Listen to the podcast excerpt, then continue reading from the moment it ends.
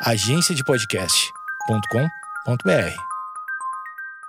Salve família! O episódio de hoje teve o apoio da Doutor Cannabis. E o que é a Doutor Cannabis, Amanda? Você está me perguntando. Doutor Cannabis é uma plataforma que dá acesso a cannabis medicinal do Brasil, dedicada a profissionais de saúde e pacientes. Entre em www.doutorcannabis.com.br, que lá tem muita informação sobre aplicação da cannabis em várias doenças, indicações de médicos e toda assessoria na autorização da Anvisa para a importação do produto. Se você é médico e profissional da saúde, saiba que na Doutor Cannabis você encontra artigos científicos, orientação para prescrição e muita, muita informação sobre o assunto. Eu tenho um episódio dedicado exclusivamente a cannabis e nele a gente aprendeu que a cannabis pode ajudar na dor crônica, na ansiedade, depressão, Parkinson, Alzheimer, epilepsia. São incontáveis os benefícios. Lembrando que os produtos comprados na plataforma Doutor Cannabis custam o mesmo que se comprados diretamente com os fornecedores. Não há custo adicional pela assessoria na hora de importar e conseguir a autorização da Anvisa. Visite e se cadastre em www.doutorcannabis.com.br e siga a Doutor Cannabis nas redes em Dr. Cannabis Oficial e também a CEO da empresa, a Cannabis Woman, para ter informações sobre o mercado de cannabis.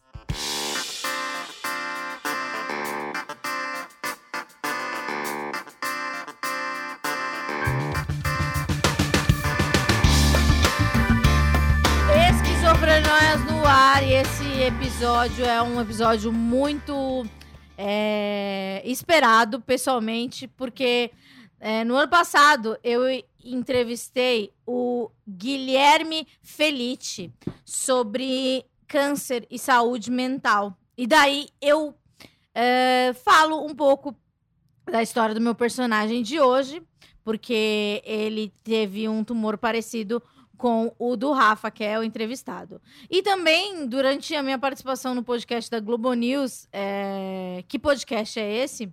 Que é do pessoal do Que Mundo é Esse, eu falo sobre. É, sobre. Eu dou um spoiler sobre a nova temporada do Esquizofrenóis. Estamos, estamos aqui com ele, Rafael. Rafa. Oi, Amanda, tudo bem? Tudo bem, Rafa. Muito obrigado por me receber aqui. o Rafa, ele é o primeiro convidado internacional que a gente recebe. Então, talvez, eu não sei se é, você acha que você fala mais rápido ou mais devagar que a gente? É, já tô aqui morando em São Paulo, faz, vai, fez agora oito anos, então tá de boa. Já, tá já... de boa, mas às vezes você fala rápido demais. É, eu vou, vou falar devagar, que é pra todo mundo, todo mundo me entender, porque quando cheguei no Brasil ninguém me entendia, falando lá aquele português zoado, né? E você dá sete anos no Brasil. O Rafa, é, Madeira, seu sobrenome. É, é um sobrenome tradicional? Mais ou menos, sim. É... É, é... é... o nome da ilha onde nasceu o Cristiano Ronaldo. Ah, olha, que só, Ilha da Madeira. Imagino com muito, sei lá, muito vinho. É, curiosamente eu nunca fui à Ilha da Madeira. E eu sou nunca? um cara que. Nunca. Você é de Lisboa? Não, eu sou de Faro, do sul de Portugal, no Algarve, que é a Califórnia. Como? Algarve, que é falam que é a Califórnia da Europa. Sim. É uma cidade, é, é tipo... É, é, é onde a Madonna tá morando, morou? Não, não, não. A Madonna mora em Lisboa, num palácio perto de Lisboa agora. Eu sou de Faro, na região do Algarve, que é uma região muito turística, muito parecido com, com o sul da Califórnia, uma cidade na praia a cada 5 km e céu limpo, muito calor, tempo muito seco, parece o sul da Califórnia. É muito maravilhoso lá. Saudade. E por falar em Califórnia, o Rafa, ele trabalha com bandas. É... Você faz turnê. É... Defina a sua profissão para quem que eu não então, vou saber Então, para entender, é que assim aqui no Brasil é um pouco diferente porque aqui a galera é o, é o produtor da banda, que é o produtor da banda é o, é o, é o manager que cuida da imagem da banda, o cara que marca os shows, ou a menina que marca, a e a pessoa que também acompanha. Uhum. Na Europa e nos Estados Unidos é, é assim um pouco diferente. As, as, bandas têm um manager, um agente de booking que marca os shows e um tour manager. O tour manager é a pessoa que faz a pré-produção e a produção dos shows das turnés as agências de booking marcam para os artistas e as bandas. Ou seja, eu faço muito isso na Europa, nos Estados Unidos, e no Brasil e na América Latina. Faço pré-produção e produção de banda em turnê. Sou tipo babá de músico. Você vai buscar um canudo especial, é isso? Não. Isso, quando eles, fa quando eles Um falam, oh, band-aid. oi, quero um litro de suco natural com 4 cubos de gelo de 4 centímetros quadrados. Tudo bem, Rafa? Não, Você não consegue... acontece isso. É, não. Não, você trabalha com banda de hardcore, né? Você é punk rock, né? A gente imagina que seja um pouco E, mais simples. e trabalho com muita banda indie agora nos, nos últimos anos. Mas também muita banda emo, pop punk, esses rolês assim. E então você viaja o mundo todo. Um belo dia, Rafa estava é, em turnê. Que ano foi? Foi em setembro de 2017, nos Estados Unidos. Nos Estados Unidos e você sentiu uma dor. Isso, eu estava fazendo de tour manager de uma banda muito conhecida que já tocou duas vezes em São Paulo, que é o Cigarettes After Sex. E eu lembro que eu me com- comecei a sentir muito mal quando no dia do show de Denver, Denver, depois de Denver Era uma gente- turnê longa. Você já Longa. estava bastante tempo em turnê. Isso, começou em Vancouver e já estava no finalzinho, na última semana. Foi um mês no, no West Coast. E a gente, depois de Denver, ainda fez mais dois shows no Oklahoma e no Kansas e depois terminou no Texas. E eu já estava me sentindo muito mal. Só que eu, né, homem, teimoso, burro, né, pensei, ah, é uma gripe. Tá de boa. Jet lag, sei lá Jet lag, cansaço da turnê, dormindo mal, Estafa. comendo mal. É, É, pensei que estava tudo bem, então foda-se, fui deixando passar, mas cada dia me sentia pior. Aí a turnê. Mas era uma coisa co- generalizada. Ih, só que Você eu falou tava. parecia uma gripe. Isso, estava tava me sentindo mal-estar geral, só que nunca pensei no médico, porque nós, né, tipo, neste tipo de trabalho, neste lifestyle, a gente se sente sempre muito jovem e invencível. Só que já tenho 38 anos, né? Então a idade já começa a ir pesando, né? Então nessa nessa semana não não me senti não não senti nada que era assim muito grave, mas estava me sentindo muito mal. Aí depois do do show de Austin no Texas, a banda viajou de avião e eu dirigi dois dias e meio de volta para Los Angeles para entregar a van e o backline. Só que eu lembro que a meio da viagem, um dos membros da banda mora em El Paso e eu tive que passar por El Paso. Ah, então o Philip, que era da, da- do Cigarette After Sex, falou: Cara, você não tá muito bem, você tá assim meio amarelo. Eu, eu tenho voo para El Paso, mas eu vou te ajudar. Vou, vou, não vou no voo e a gente vai dirigir juntos. E assim Porque você ia voltar sozinho. ia voltar sozinho e como eu tinha que passar por El Paso de qualquer jeito, que era onde Uhum. o cara mora, e ele foi legal o suficiente para dirigir, ele dirigiu a van até lá, que foi uma noite inteira, que é uma distância longa, e eu fiquei zoadaço lá dormindo na van até chegar em casa. A gente chegou passado muitas horas de viagem, ele dirigiu tudo, maravilhoso. Obrigado, Philip. Aí eu cheguei lá na casa dele, eu tava me sentindo mal, tomei uns remédios, pedi para dormir na casa dele, dormi mais de umas horas. Aí consegui dirigir a van. Tem um episódio engraçado, tem uns checkpoints de imigração e isso colados na, na fronteira com o México. E há uma muito conhecida no Novo México, que é em Las Cruces.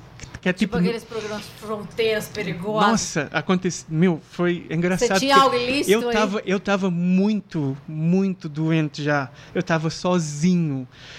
E aquilo é no meio do deserto, no Novo México, que é tipo uns cara americano, militar fardado com umas metralhadoras no meio do deserto. Ela dizia, checkpoint, please stop. Aí eu parei, eu tava muito doente. E tipo, entrou um cachorro dentro da van e tipo, começou lá a cheirar, começou a ladrar. E eu, meu Deus, Meu será, Deus. Que, será que algum vacilão da banda deixou alguma coisa aqui? Tô fudido. Mas eu tava tão doente, me sentindo tão mal, que eu tava já pensando, por favor, me deportem, que eu quero ir pra minha cama em Portugal ou pra São Paulo, ou sei, qualquer, qualquer um dos dois lugares, porque eu já tô muito cansado. Aí foi, foi falso alarme, estava tudo bem.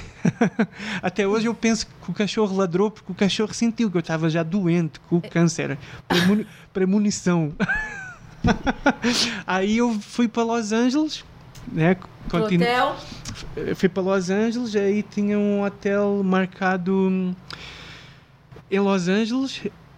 Para fazer, para ficar lá só quatro dias entre turnés. Depois comecei outra turnê com outra banda no Era México. um descanso que você ia ter. Isso, aí, só que eu estava tão zoado que eu pensei, bom, vou ficar aqui descansando e tal. Falei para a menina lá na, na recepção, lá do hotel em Los Angeles, ó, eu estou assim meio doente e tal, eu não estou cá de férias, estou em trabalho, vou ficar aqui descansando, por isso não achem estranho se eu ficar sempre trancado no quarto, só bebendo água, Uber Eats, descansando, dormindo muito. Porque eu pensava, foi um ano muito, muito muito cansativo de turnê nos Estados Unidos, na Europa, no Brasil, na América Latina, foi muito intenso. E eu pensei que era só cansaço. Aí, como eu te falei, né, Amanda, tipo, fiquei lá e, meu, eu não estava dando sinal de melhoras. Eu fico, aí comecei a achar Você estranho. cogitava ir pro hospital em Isso, eu lembro que o batera do Cigarettes After Sex, o Jacob, ele me viu mal, ele mora, mora em Los Angeles. Ele E ele foi lá no hotel para eu entregar umas coisas que ele tinha esquecido na van. Ele falou assim: Cara, você está meio amarelado. Você precisa de ir no Urgent Care. Só que eu pensei, aí nesse dia, que foi o dia antes de eu viajar para o México para começar a outra turnê, eu comecei a pensar: Puta que pariu, caralho. Eu não vou no Urgent Care porque se é uma coisa zoada, eles não me deixam sair do, do, do, do país e eu não tenho grana para pagar as contas do hospital daqui. Mas então você já cogitava que era uma coisa grave, porque você É, se eu não sentia tava, mal. é. Mas aí, tipo, né, teimoso, como sempre, né, falei para o Jake, ah, não sei o quê, tipo, ah, obrigado pela recomendação aí do Urgent Care, mas acho que vou ficar de boa, mais duas semanas já chego no Brasil e tal, tá tudo Aham. bem. E ele, não, cara, você tá mal. Aí, caguei, foda-se. Viajei com a outra banda, fomos para Colômbia, fomos para o México, Colômbia, Chile, sempre me sentindo cada vez pior. Aí eu, eu lembro que no dia do show do Chile eu desmaiei no camarim. E o Você vocal desmaiou. e, e o cara da, e o vocal da banda. Mas você tinha comido? Tinha alguma Sim, coisa? tava- mas tava tava- hidratado, tava tudo ok. Isso, Aparentemente. aparentemente, é, tava tudo bem, só que eu entretanto passei mal. Consegui fazer o show no Chile. No dia seguinte a gente tava em quarto single no hotel. Eu acordei para ir tomar banho e, e me senti muito mal e des- desmaiei na cama. Acordei 45 minutos depois com um cara do hotel dentro do meu quarto. Oi, cara, tá a van com a banda lá embaixo, há meia hora te esperando, vocês vão perder o voo. E eu, caralho, o que é que aconteceu? Meu Deus do céu. Ah, aí fui. Me senti melhor, peguei o voo de Santiago para Buenos Aires. Aí dentro Quantas do horas de voo? duas horas, duas horas e meia. Aí comecei a sentir uma dor insuportável na perna. Acho que foi por causa da, da altitude. Depois eu já explico, já complemento o que é que aconteceu. Comecei a sentir uma dor absurda na perna e de repente desmaiei. Estava tipo na janela. Então ninguém me acordou. to- Todo mundo pensava que eu estava Tava dormindo. dormindo. Aí acordei desmaiado. Cheguei no aeroporto em Ezeiza, em Buenos Aires. Ainda lembro de acordar um pouco, mas muito debilitado, muito zoado. Sei que estava numa cadeira de rodas. Aí do hospital, do, do, do aeroporto, fui direto para um hospital em Palermo.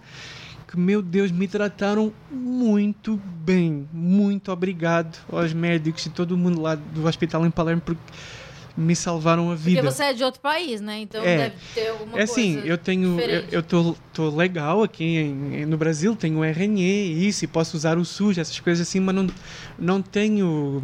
é, não tenho convênio de saúde em hospital Sim. nenhum, porque eu já uso um, um seguro de saúde internacional e tenho lá o de Portugal que é grátis e é muito bom, é quase tão bom como um privado aqui no Brasil. Então, tipo, sempre pensei, se tiver algum problema de saúde assim, ah, consigo viajar e ir para, para Portugal e ser tratado.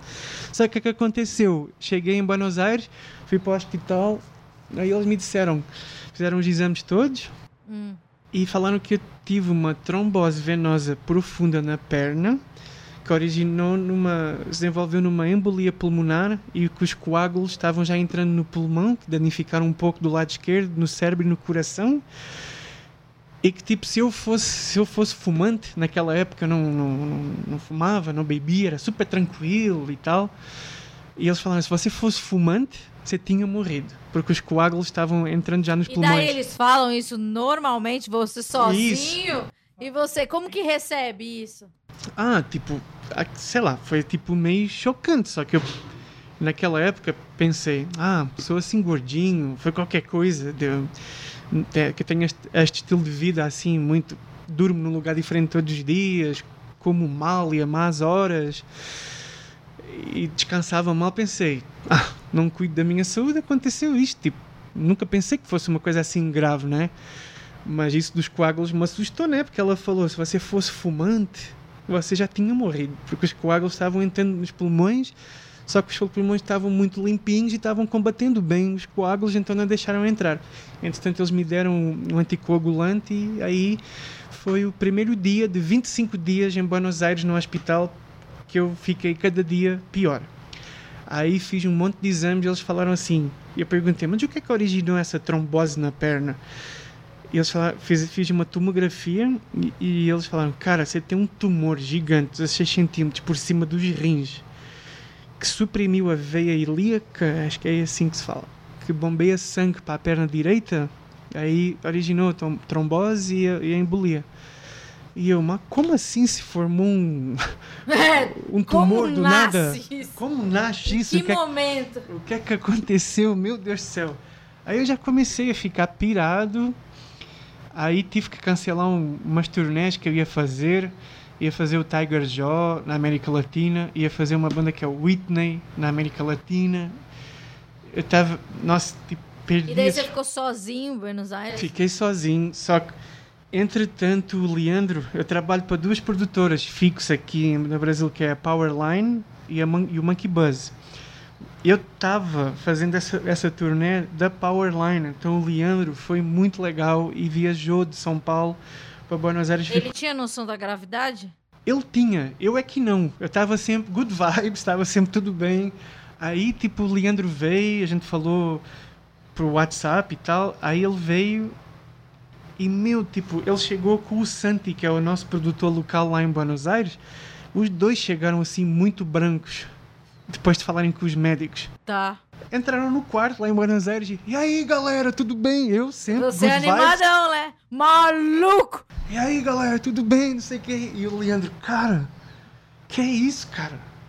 Tá tudo bem não, cara. Você quase morreu.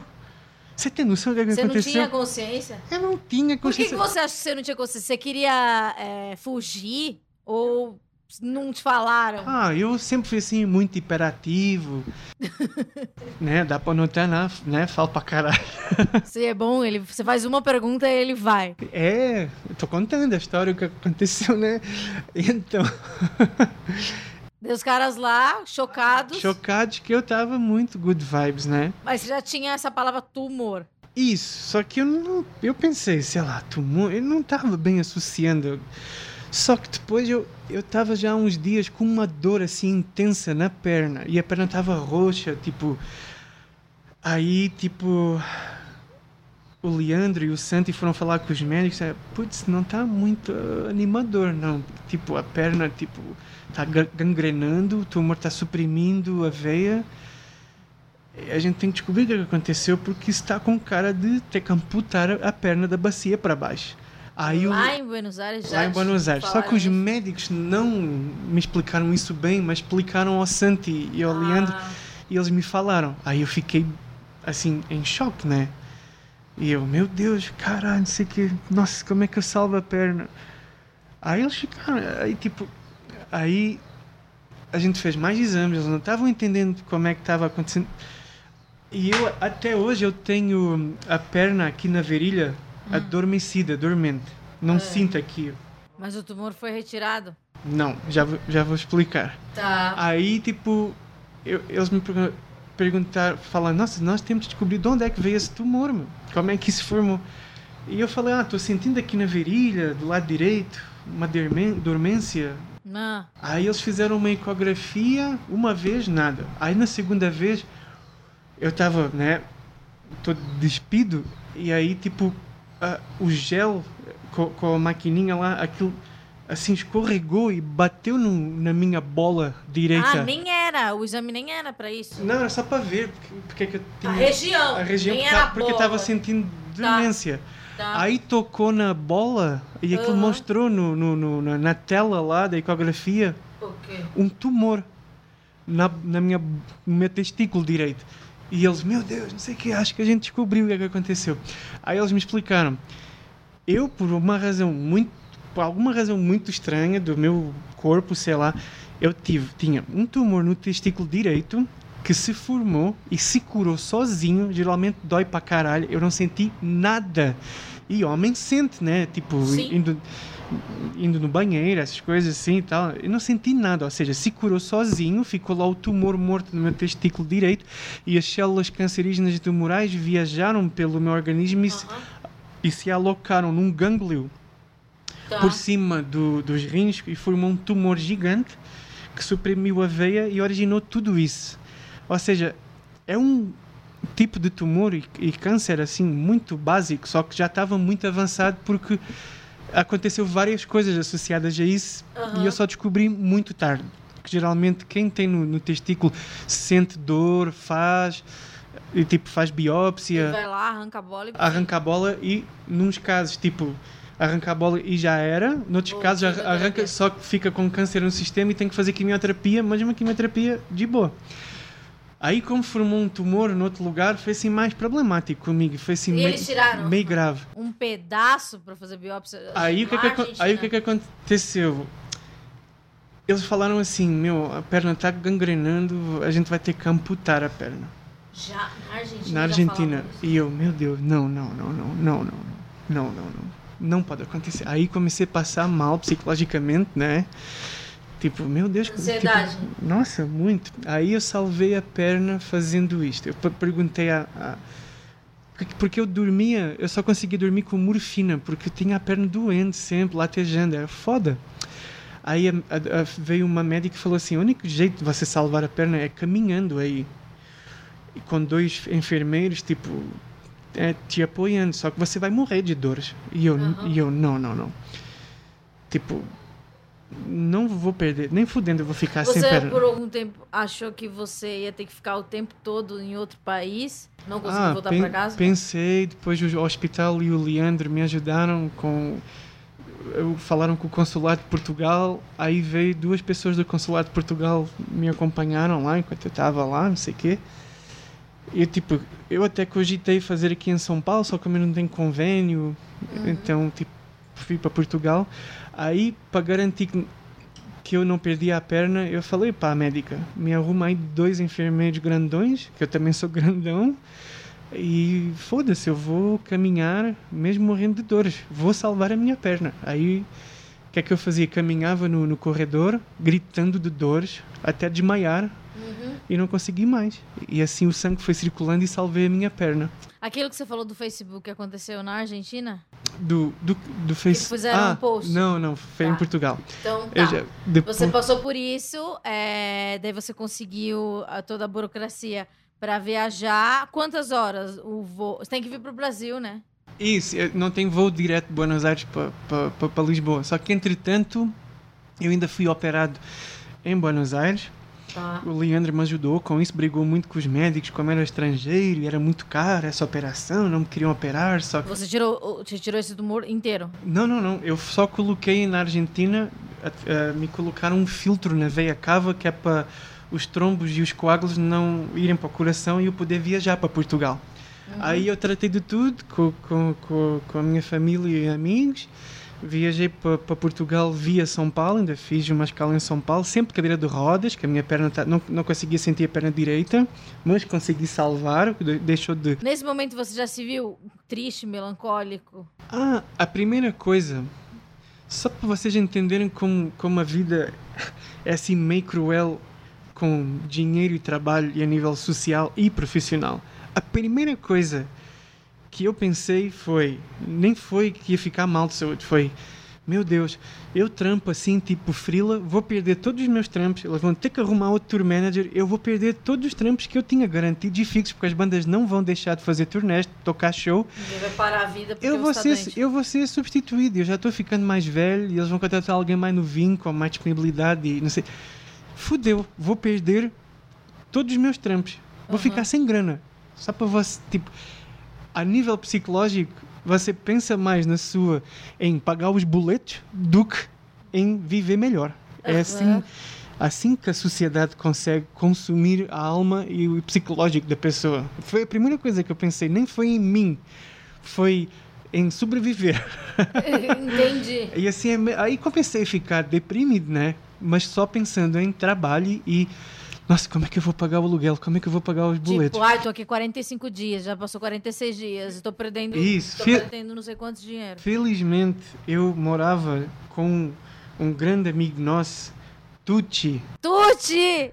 Alô, Tucci, te amo. Também te amo. E o Tucci foi muito legal comigo, com as coisas da casa.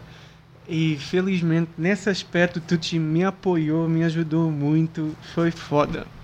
E então, tipo, felizmente sempre fiquei muito rodeado de grandes amigos que me ajudaram, tanto aqui no Brasil, em São Paulo, como em Portugal. Entretanto, eu viajei, né, para Portugal e no dia que cheguei já fui internado. Você tem o seu pai lá. Meu pai, sim. Ele já tinha noção da gravidade? Sim, eu já Você não. eu fiquei eu escondi do meu pai porque ele é viúvo e tem e ele já teve a gente também já passou por uma situação difícil também que tem a ver com depressão na época infelizmente aqui complementando acho que também vai ser importante né? a minha mãe se suicidou quando eu tinha 12 anos a minha irmã tinha 4 ou 5 anos e o meu irmão tinha 10 e o meu pai nunca mais namorou nem casou na vida ele tinha 44 anos quando isso aconteceu então, coitado, né? Ele sempre fez muito pela Você gente. tentou poupá-lo. Tentei poupá-lo, falei só com os meus irmãos e, e o meu melhor amigo, David, lá, que me ajudou muito, ele e a Cristiana. E hum, me ajudaram muito, incansavelmente. Tipo, o meu pai só descobriu no dia que eu aterrisei em Portugal, senão ia passar mal. Pai, liguei, ó, aconteceu isto e tal, estou indo para o hospital em Faro, que o David e a Cristiana já me ajudaram, eu vou ser operado amanhã, a gente depois fala. Aí o meu pai foi direto para o hospital, o meu pai estava lá esperando, sofrido um pouco, né, coitado, depois de tudo o que aconteceu. Aí eu já fui operado no dia seguinte, retirei o testículo direito, fiz, mandei o testículo direito para biópsia, fiz também, retirei tipo um pedaço do tumor aqui que tinha alojado para biópsia. Aí eles voltaram e falaram que já estava muito avançado e que tinha que começar a fazer quimioterapia já. Estava tipo estágio, está- estágio 4, eles falam stage 4, tipo o 5 é o mais grave. E como você recebeu isso? Ah, tipo, Não vou ter dinheiro para pagar o boleto. Isso, só pensava em trabalhar, vou perder o trabalho. Meu Deus, quantos meses é que isso vai durar? Não sei o quê. Ah, não, você vai ficar. Era tipo, foi em outubro. Não, você vai ficar eh, no hospital no mínimo, até tipo abril. E eu, meu Deus, vou perder todos os trampos. Sim. Eu nem estava pensando se ia sobreviver ou não, estava pensando no Se dinheiro, ia no ser trabalho. doloroso ou qualquer coisa. Nada, estava pensando no trabalho, como é que eu vou viver, como é que eu vou pagar as contas, meu Deus. Só para vocês verem como é que trabalho e dinheiro acaba com o psicológico da pessoa, que a gente acaba tipo por pensar mais nos outros e no trabalho e nas Uhum. contas do que nós próprios. Isso que é zoar tipo saúde psicológica contra a saúde física. Antes da gente começar a gravar, você falou que tem um, até hoje você tem um acompanhamento com um psiquiatra de Portugal por Skype. Sim, E o quão importante foi isso, assim, ter uma equipe? Ah, foi, foi muito importante porque tem momentos. Assim, a quimioterapia é uma parada muito zoada porque mata as células más, mas também mata as células boas todas, incluindo no cérebro, né? Então você tem muitos momentos de, como a gente falava, de depressão pós nada. Não aconteceu nada, mas você ficava quimicamente depressivo, de- deprimido. E eles te davam remédios para depressão também? Não, não, porque a quimioterapia já era muito. já, já me debilitava muito, então eu não Sim, sim. misturava só remédio, era só remédio para a dor, para aguentar o tratamento, para Tá. mal, para mal-estar, tipo dor de cabeça, estômago, assim, para mal-estar no geral. Então não misturava com depressão. Mas eh, eu tomei durante muito tempo, eh, antes, por causa do trabalho, eu, eu quando, quando eu E fazia você fazia terapia aqui também no Brasil. Isso, eu- história da sua mãe também. Foi-me recomendado, em Portugal eu tomava Sedoxil, que é tipo um ansi- ansiolítico, Uhum. E aqui no Brasil tomava lítio, que é um inibidor do humor, porque eu sempre fui assim um pouco assim meio, Meio fech- instável. É, tipo, viajar muito, depois num fuso horário diferente, das turnés, um- um- nunca dormi numa cama diferente todos os dias, estava num lugar diferente todos os dias. Hoje em dia, eu tenho noção, tipo, todo mundo sempre invejava muito o meu trabalho, oh, você viaja muito, você não sei o quê, só que psicologicamente é foda, porque você está 24 sobre 24 horas eh, né, na- apri- aprisionado, não no mau sentido, né, naquele grupo de pessoas. E tipo, hoje em dia eu dou mais valor à saúde mental no meu trabalho porque tipo, você fica, como eu estava dizendo, aprisionado 24 horas por dia com essas pessoas da banda e a crew toda e equipe. E não é tipo como uma pessoa normal que mesmo tendo um trabalho zoado todos os dias depois das 6, 7, 8 da noite consegue dormir na cama deles. Tá com... Você não tinha um lugar pra voltar. É, não tinha lugar para voltar. Não podia ir para o, para o meu boteco favorito, para o meu lugar favorito, para a minha padoca favorita, com os meus amigos, com a minha namorada, ou, ou mulher, ou filho, como qualquer pessoa normal. Não tinha isso. Então, hoje em dia, depois da doença, penso mais sobre isso e tento valorizar mais a saúde mental, porque eh, tem umas, umas falhas entre Você faz terapia, você falou que às vezes você, isso, faz aqui. faço né? terapia aqui em São Paulo, de vez em quando eu vou, mas faço sempre por Skype ou falo por telefone com o Dr. João lá de, do, do hospital em Lisboa. É, dura- aqui fora do ar você falou uma coisa que um amigo seu foi te visitar na maior das boas intenções. É. E Então, eu estava fazendo quimioterapia em Faro, na minha cidade. E um amigo meu foi me visitar e eu estava todo entubado lá no quarto. E estava recebendo transfusão de sangue, estava assim meio debilitado e meio amarelado. Aí ele tirou uma selfie e postou no Facebook. Força, irmão, vai tudo dar certo, você vai as ficar pessoas bem. não sabiam. As pessoas não sabiam, fiquei assim, é, tipo, nu- nunca fui assim, tipo, tem aquelas pessoas que vão para o hospital e ficam postando no Insta, estou aqui, ah, Olhem pra mim. é, é, quase morri, mas estou passando bem, olha para mim aqui, não sei o quê, meu Deus, sempre achei isso assim. Fizeram um post pra você. O cara fez um post no dia seguinte, acordei, tinha umas cento e não sei quantas notificações em todas as redes sociais com estas Tanto que mensagens. você sumiu. Depois É. você deletou. com estas mensagens: Força, irmão, você vai sobreviver. Força, irmão, muita fé. O que destrói a cabeça de uma pessoa que tá doente? Tô rezando por você. Hoje Daí manda a mãozinha não assim. sei que. não sei- Meu, sério. Se você tem alguém nessa situação que você ama muito, por favor, não manda esse tipo de mensagem. Tipo, eu agradeço muito e acho muito legal o carinho, mas não é isso que a gente quer ler e escutar nessa hora, que a gente pensa depois e tem noção que poderá morrer. Meu, me, me falem de tudo, menos de você não vai morrer, você vai ficar bem. Meu Deus, eu não vou morrer, eu não quero morrer. Me fala de qualquer Não me lembra desse detalhe. não né? me lembra desse detalhe. Aí eu surtei, fiquei mal psicologicamente, deletei todas as redes sociais, deletei o WhatsApp, tudo. Eu não queria, fiquei muito mal psicologicamente com isso, porque parecia que as pessoas me estavam dando uma sentença de morte. Saca? Tipo, e eu não, não queria isso. Então, por favor, não façam isso com os, com os seus Entes queridos. com os seus entes queridos, porque a gente nessa situação está numa situação, uma sobrecarga O que você psicológica. acha que você deveria ter recebido? Assim, o que você. a- a- que tipo de abordagem? Tipo, por exemplo, Contar a, uma fofoca. tipo, a coisa mais normal. Eu preferia mil vezes que alguém me e aí vacilão, tá vendo? Nunca, nunca se cuidou, aí vacilou, tá passando por isso, né, vacilão? Fica bem logo menos para nós e meteu o louco já.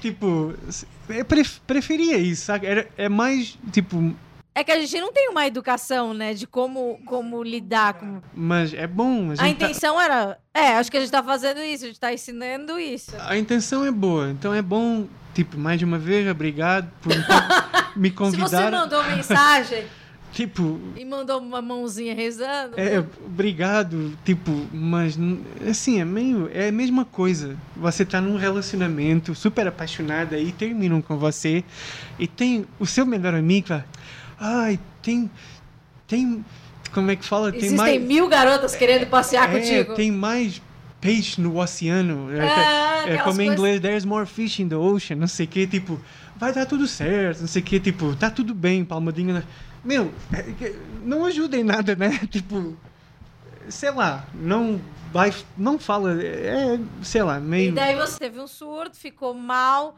deletou as redes sociais. É, tem uma outra, tem mais dois, vários tópicos que eu quero tocar.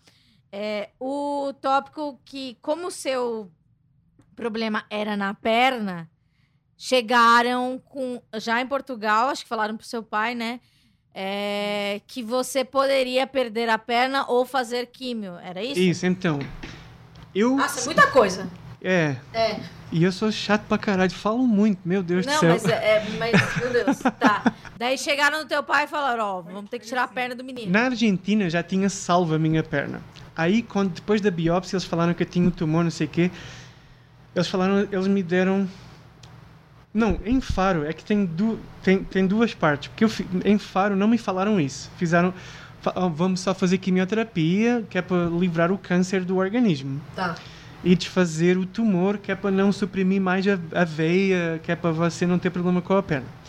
Aí eu fiz quimioterapia, fiz quatro ciclos, quimioterapia normal para quem teve um câncer no testículo, que era o tipo de câncer que estava no meu organismo. Fiz quimioterapia, aí em, em abril os marcadores tumorais, em março os marcadores tumorais baixaram, estavam negativos, me curei, fiquei em remissão, certo? Aí passei, passou um mês, Você voltou pra casa? Fui para casa, estava tudo bem. Em abril, loucamente. Galera, galera, tô de volta aos trampos, tô de volta aos Já trabalhos. tava lá. Me contratem, Manda me jobs. Manda jobs, por favor. Aí a minha irmã me pagou uma viagem maravilhosa. Amo muito a minha irmã Ana.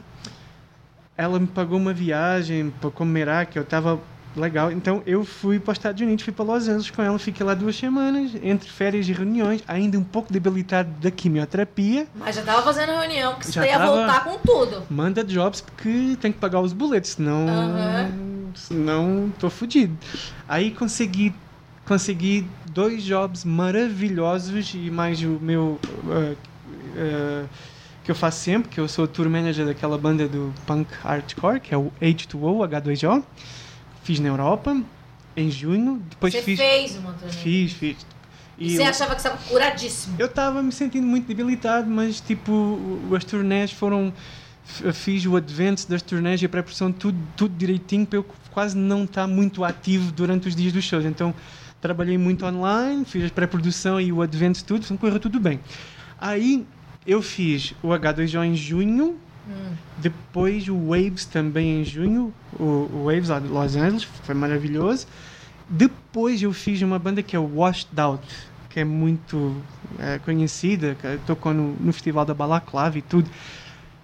Em Roma, no última data, eu estava no aeroporto e eu comecei -me a sentir mal. Eu já tinha passado abril, maio, junho, tinha passado três meses desde que eu estava em remissão. Aí comecei a passar mal. Cheguei em Lisboa, voltei para Faro, fui para o hospital em Faro com umas dores absurdas aqui. Mas daí já voltou tudo, meu Deus, o negócio voltou. Meu é... Deus, o que é que está acontecendo? O negócio voltou. Fui duas vezes ao hospital, falaram que era cólica renal, me deram Hum. comprimido para cólica renal, mas não passou. Mas aí você não falou, meu, eu tive um câncer há três meses. Falei, tipo, mas pensava que assim, não é muito normal quem fez quimioterapia, o câncer e o tumor voltar a passar três meses. É tipo um no milhão. E eu pensei, não, isto é qualquer coisa, que quimioterapia fudeu com os meus rins ou com o meu organismo.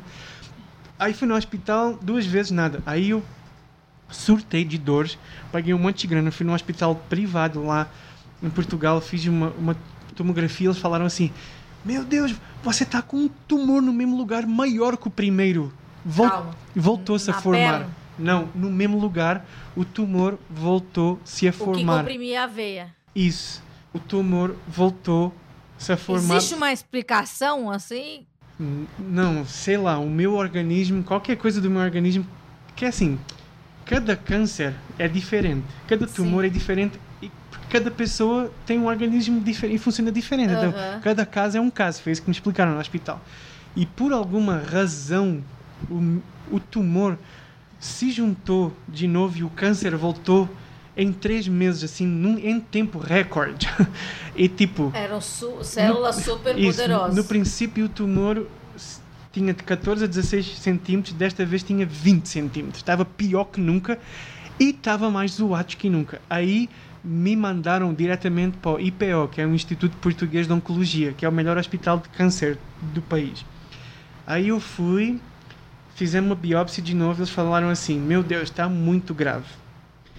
E está tipo, está muito grave. Aí eles falaram assim, tem duas opções.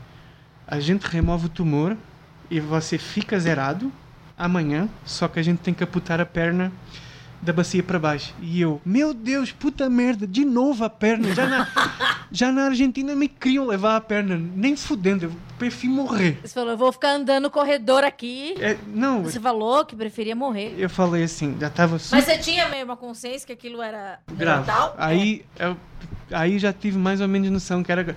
Eu falei, Depois não. de tudo isso, né? Não, uma hora ia chegar. E o meu pai chorava, dizendo, não, a gente pode arruma uma perna, uma prótese, você.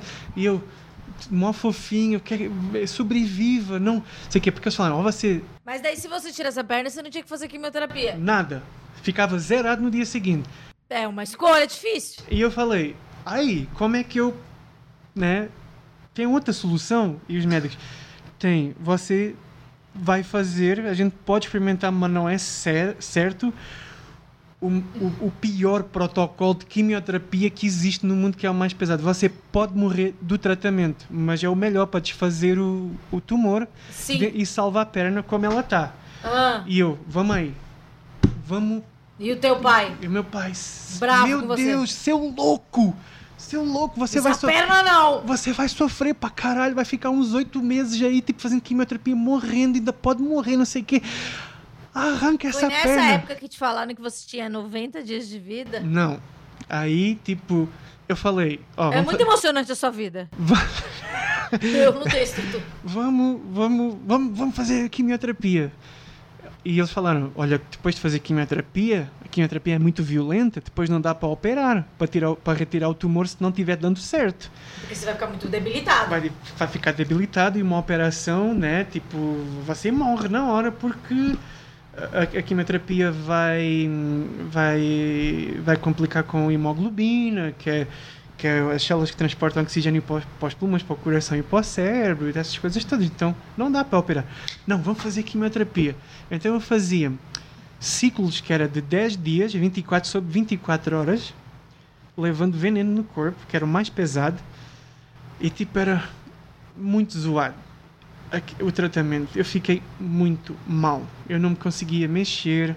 Fiquei tipo vegetal, tipo, tipo uma batata na cama. Só E a sua cabeça? a minha Como você cabeça, processava? a minha cabeça tava, tava tipo sem reação. Eu já estava um pouco fudendo se eu ia viver, se eu não ia. Uhum. Eu só queria que aquilo passasse. Até Ia pe- passar em quanto tempo? Quanto tempo passou? Foi, eu fiquei lá de abril até o- outubro. Foi muito tempo. Ah, Foi muito tempo. E tem essa história do 90 dias. Isso. E quando você está fazendo quimioterapia, você não consegue fazer nada. Só o simples facto de você caminhar do quarto até o banheiro parece que você corre uma maratona. Tá. Porque é extremo cansaço da quimioterapia. Aí, como o tumor estava junto à veia ilíaca, as células cancerígenas viajavam muito rápido e fácil para todo lado no corpo. Aí eu fiz quatro ciclos de quim... seis ciclos de quimioterapia. Não, fiz quatro ciclos de quimioterapia, ou cinco foi isso. Fizemos, os.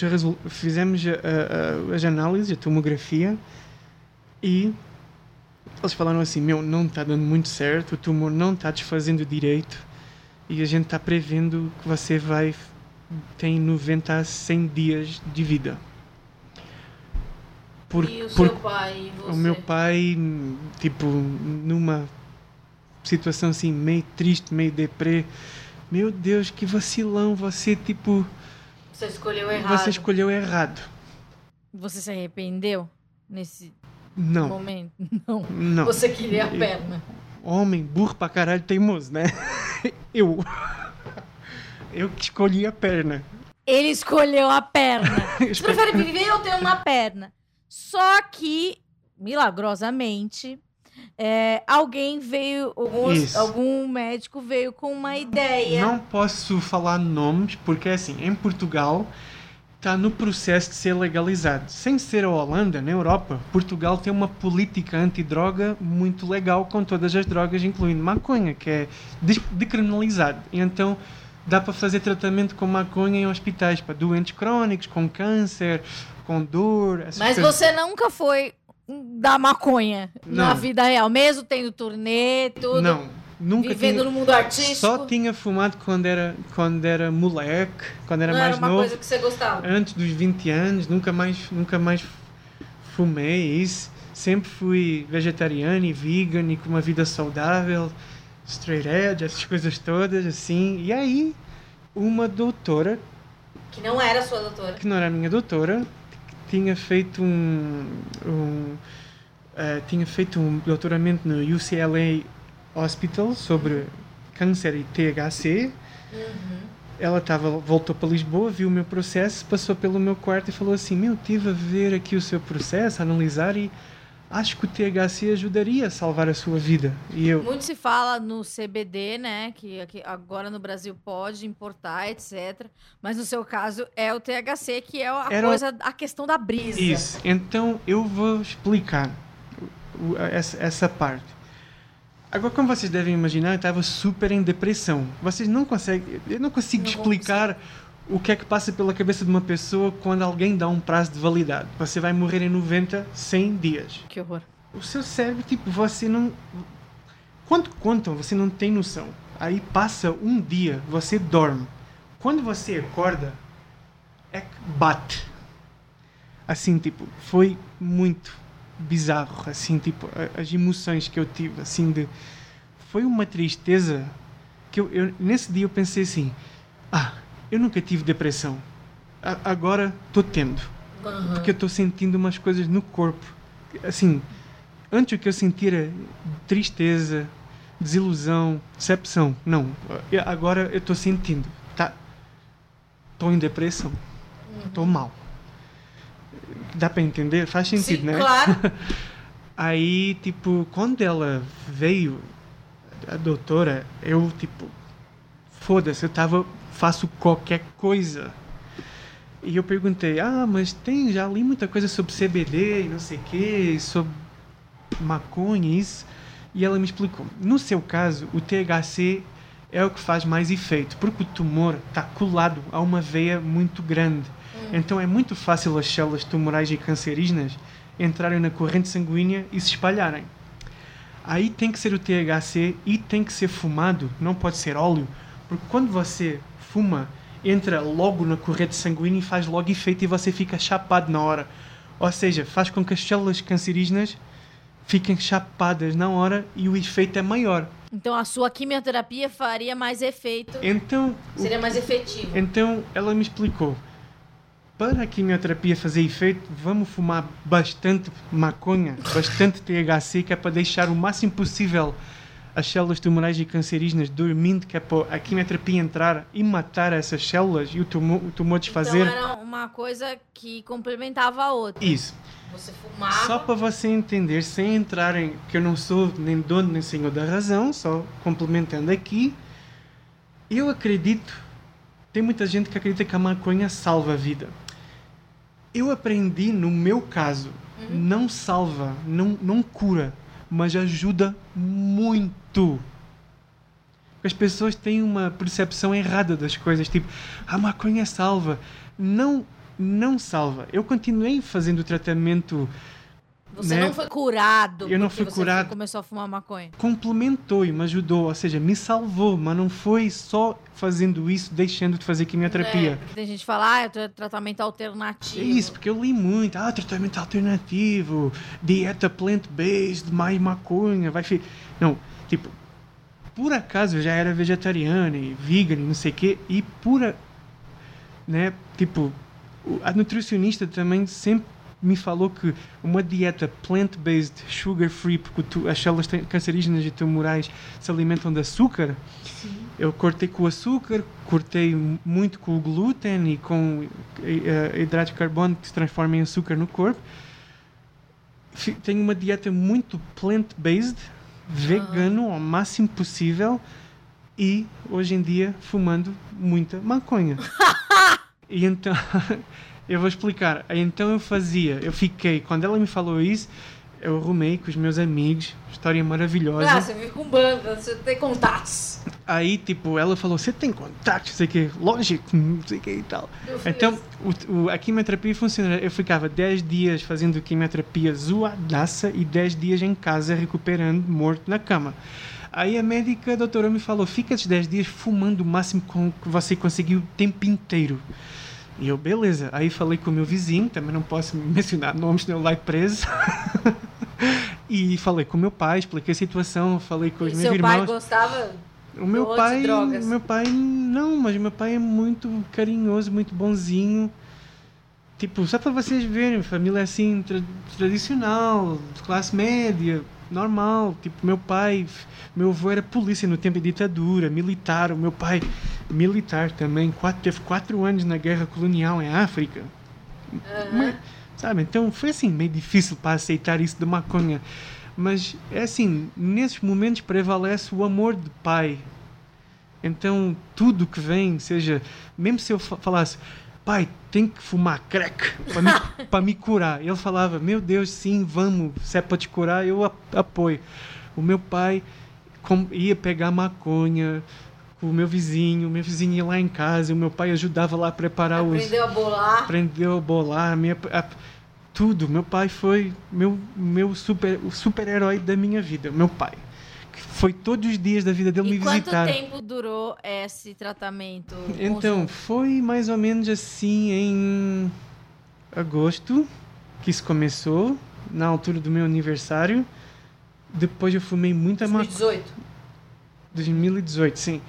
Fumei muita maconha. Muito, muita, muita mesmo. Voltei para o hospital, fiz mais quatro ciclos de quimioterapia. Não, fiz mais três ciclos de quimioterapia. Fiz E ainda ficava passando na sua cabeça aquele relógio de 90 dias, 100 dias? Isso. Ah, porque eu só depois de fazer os exames, né? É que, é que eu fiquei de boa, né? Aí fiz, fiz essa tomografia, ver os exames e, e os médicos disseram: Meu Deus, aconteceu um milagre. O seu tumor reduziu 80%. Eles falaram isso, milagre mesmo. Tipo, falaram essa palavra assim, tipo. Técnica. te- não técnica, saiu, né? Tipo, Ah, aconteceu, tipo, aham, aconteceu um natural. milagre. Tipo, é uma Aham. coisa como se fosse. Né? Deus, Aconteceu um milagre. já tumor- Rastafari. já Rastafari salvou. Aí, tipo, nossa, o tumor reduziu 80%. Aí a doutora, eh, que me deu essa maravilhosa, meu Deus, continua fumando e tal, não sei o quê. Aí eu já eu estava já em remissão, zera, quase zerado, Já tava preparando umas 40 turnês. já preparando 40 turnês. Meu, eu quando soube que estava em remissão, comecei logo a mandar e-mails. E aí, galera, mais ou menos daqui a um mês já estou pronto aí. Manda jobs. E os meus amigos, seu louco, para. É, né? Você não viu o que aconteceu da última vez que É. você voltou? Só para vocês terem noção, eu terminei a quimioterapia no dia. O último tratamento foi no dia 22 de outubro. Geralmente demora um mês para ficar zerado, mas no dia 10 de novembro eu fui para Amsterdã começar uma turnê com um cara do blues, que é o Robert Finlay, que estava no. Ficou muito famoso no America's Got Talent, ou uma coisa qualquer, um cara do, do blues. Aí fui, tipo, imagina, sem cabelo na cara, porque cai tudo, né? É tudo. Aqui, tipo, o cabelo todo você parece, tipo, um... Não te reconheceram, seus colegas. Não, e inchado, gordo, da cortisona, tratamento. Mas fui trampar. Aí o meu pai, seu louco, você vai morrer de novo, assim. Eu, não, tô, preciso trabalhar, assim, louco, workaholic sempre. Meu Deus. Aí fui. Aí, tipo, quando eu fui fazer a última... Ah, e tem outro episódio que eu, eu tava... Como eu tive embolia, eu levava muito anticoagulante. Ah, tem- isso é interessante. Tem, tem, tem, Tem, tem isso. essa outra coisa. Então, tem, a ironia da vida é que eu sempre fui desse, desse rolê careta. vegan, vegetariano, não bebia, não fumava, desse rolê dos straight edge, não sei o que. Depois de 20 anos, aconteceu essa ironia da vida, de fumar maconha para me salvar a vida, que ajudou, né, a me curar. Depois também teve a parada da embolia, a minha circulação sanguínea ficou zoada, tinha, injetavam uma quantidade de anticoagulante muito forte, muito forte. E, tipo, eh, foi zoado com assim, essas coisas de circulação sanguínea. Então tinha um efeito secundário a nível sexual, não é? Tipo, Sim. o órgão sexual masculino Precisa depende de bombear, bombear sangue lá para essa zona para poder ser bem sucedido sexualmente, né? a princípio, sim. E então tinha essa sobrecarga psicológica também, a nível tipo estava mal, né? Já sou assim gordinho, já assim um pouco debilitado fisicamente já por, de, de antes e tinha esse problema. Aí, tipo, eles falaram que eu estava com impotência, não não estava conseguindo meu líbido zerado. Tá, e tudo isso em decorrência do, do tratamento. Aí, tipo, fui, com, fui falar com, com um especialista de, de, de corrente sanguínea, não sei o que, ele me falou, sabe o que é que você poderia fazer? Deixa de injetar na barriga o anticoagulante, começa a beber, a beber todos os dias na, na refeição dois copos de vinho tinto, porque o vinho tinto tem uma substância natural que vem da uva que ajuda com a corrente sanguínea. Por É, isso- às vezes a gente fica vermelho. isso, por isso quando você bebe fica vermelho e você sen- sente a circulação. Aí parei com o anticoagulante e comecei a beber vinho tinto. E fiquei cada vez melhor. E o meu pai, meu Deus, não acredito nisto, não sei o quê. Aí tivemos a última consulta, eu, o meu pai e a minha irmã, aí sempre as consultas lá no IPO. E, e eu lembro que teve uma consulta com o meu pai e a minha irmã, ou só com, a, com os dois, acho eu que era as minhas duas médicas, mais o cara lá do. do, do, do Coágulo? do, do lá do, do cardiovascular, o cirurgião cardiovascular, e mais o, o meu psicoterapeuta, o João. Aí o meu pai perguntou: e aí, meu filho, agora, para ele viver, ter uma boa qualidade de vida, o que é que ele precisa fazer? Olha, tem que continuar, né? Fumando maconha, que é para ir, man- que é para ir mantendo as células tumorais e cancerígenas dormindo, porque é assim, o tumor des- se desfez, está em mini partículas dentro do organismo e nos próximos 5 anos o corpo vai absorver isso, só que dentro dessas partículas do tumor tem células tumorais inativas e tum- eh, tumorais e cancerígenas inativas. É. Então tem que continuar a fumar que é para ir mantendo, que é para pre- prevenir elas de se formarem. E também não esqueça, tem que beber um vinho tinto, né, que é para a circulação, porque tipo depois do câncer tem essa situação que a nível sexual muito debilitado e isso também, né, para um cara jovem Mas é, com o vinho você teve uma melhora? Mu- Muito, melhorei muito. Deixei o- as drogas, que era o anticoagulante, que era Aham. muito veneno, e o vinho, a maconha, ajudou muito. E tipo, quem fuma maconha, não sei se é para todo mundo, mas quem fuma, fuma maconha, eu depois, né, agora tenho 38, mas com 37 anos descobri que a maconha, pelo menos comigo, funciona muito bem, tipo, a nível de estímulo sexual Sim. foi muito bom. Mais o vinho com a circulação, isso conti, conti, continua assim um pouco debilitado com, com isso a nível sexual. Que Mexeu muito com o meu psicológico e também já fiquei muito deprimido por causa disso. Meu Deus, nunca mais vou transar na vida, nunca mais Você vou. ficou deprimido porque não vai mais transar, não, porque você tinha 90 dias. Não, é assim, en- entendam. Tipo, Entendam. Entenderemos. Imagina que uma pessoa fala, primeiro, você tem 90 dias de vida e você se salva. Aí você tá de boa para continuar a viver. Aí, durante esse processo, como eu estava com anticoagulante, teve muitas conversas. Olha, você não. É possível que você não vá mais conseguir transar na vida, por, porque você se salvou, mas. Ó, vai conseguir, mas Daí tipo. vinha aquela história da perna de novo, era melhor ter tirado da É, perna. não sei que e tal. Aí também acaba com o psicológico tipo, de, uma, de uma pessoa, né? Tipo, Sim. tipo, não pelo sexo em si, foda-se, mas tipo, sei lá, nunca mais. se- o- A, parada, a, a situação do sexo é Ah. muito importante para um relacionamento. isso- Claro. não que eu ficava procurando isso loucamente, mas era uma coisa que eu pensava assim no, no- no futuro, que é uma coisa Sexo faz bom a nível psicológico. É um Sim. anti, é um antidepressivo. Sim, claro. Eu também pensava nisso. A gente usa o sexo e o carinho físico e sexual nesse sentido também, né? Aham. Faz sentido. Claro. Então eu pensei, poxa, isso aqui. Aí com o vinho, com a maconha, tudo melhorou na minha vida.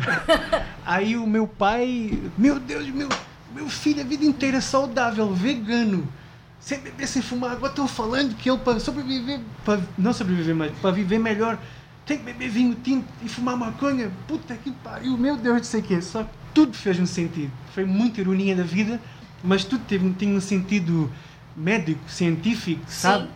Faz sentido tudo o que eu falei? Claro que né? faz, e, e é muito legal saber que você conseguiu é, é, responder o tratamento, né? A partir do momento que chegou a doutora lá e trouxe essa opção, que, que a princípio não é uma opção de ninguém, mas é, como possibilidade, e não significa que, que você anulou a quimioterapia e viveu numa, numa vida alternativa, não é isso. E agora você tem que fazer exame de quanto quanto tempo? Ah, eu tenho que fazer exames sempre dois em dois meses. Como eu faço muita turnê na Europa, eu, eu aproveito e, e vou sempre uma semana antes das turnés, que é para fazer uma semana de exames para, ir, para controlar a doença. Então tenho que fazer tipo, pelo menos de dois. No mínimo de quatro em quatro meses tenho que fazer uns exames, que é para ir controlando a doença. E meu, lembram que eu. Lembrem que eu tive um câncer e um tumor, curei e voltou de novo.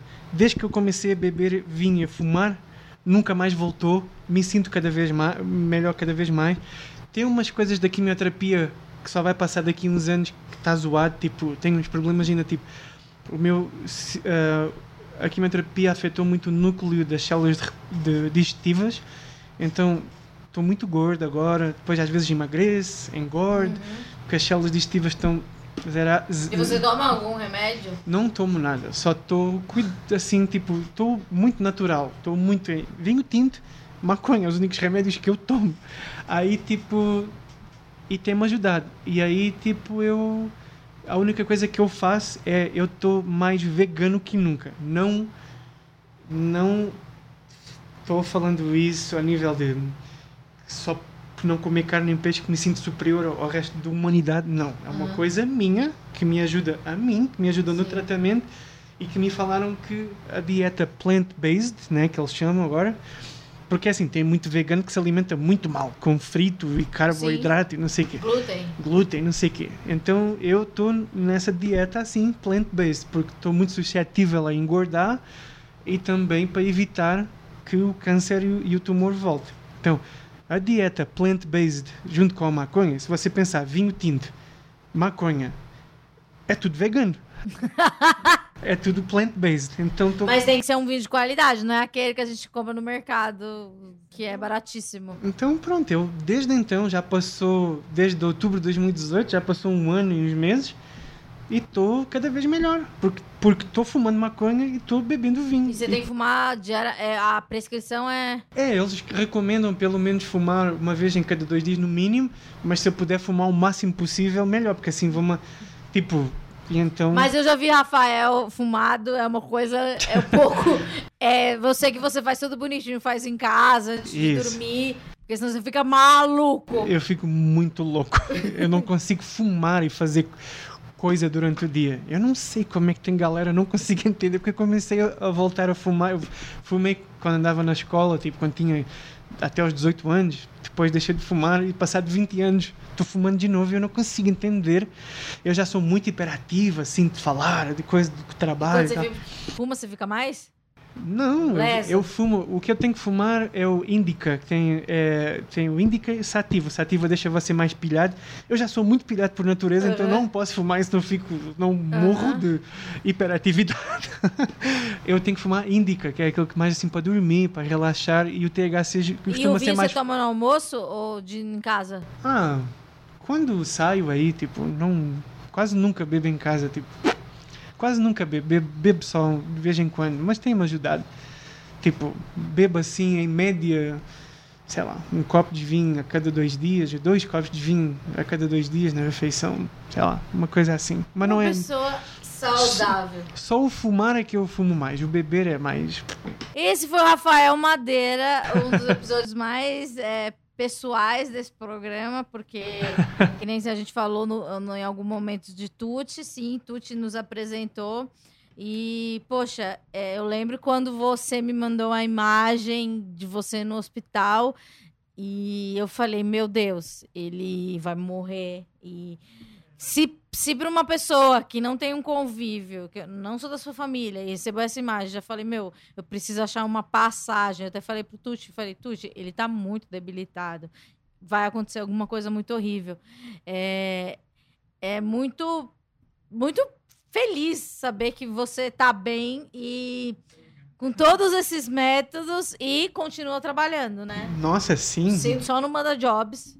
Nossa, tô, tô trabalhando. Se você quiser conhecer o Rafa, não vai mandar a mãozinha de oração pra ele, nem. Mas vai me visitar se estiver na Europa, de rolê, ver. É, vem entrar na rede social dele, ver que, que banda ele tá, e daí você, partici- você vai lá nos shows. Você vê que é um dos caras mais legais do rolê, de verdade. Tenho muita sorte de conhecer você na vida Muito- real. Muito obrigado, Amanda. E Muita obrigado- sorte de conhecer você também. Você é Obrigado- maravilhosa. Obrigado, Tuti, por ter me apresentado. É, Tuti que se vai se casar. Nossa, sim. E já, já recebemos o convite. Cê- cê- e aí? Via WhatsApp. Viu é. WhatsApp? É moderno, né? é Moderno, rosa. moderno. Ah, eu tenho que escolher a roupa. Já pensou na roupa? Ah, logo dá um jeito. Quer ir comigo escolher, Amanda? Que Vamos escolher a vacilão. roupa. Vamos escolher a Eu roupa. vou ser madrinha.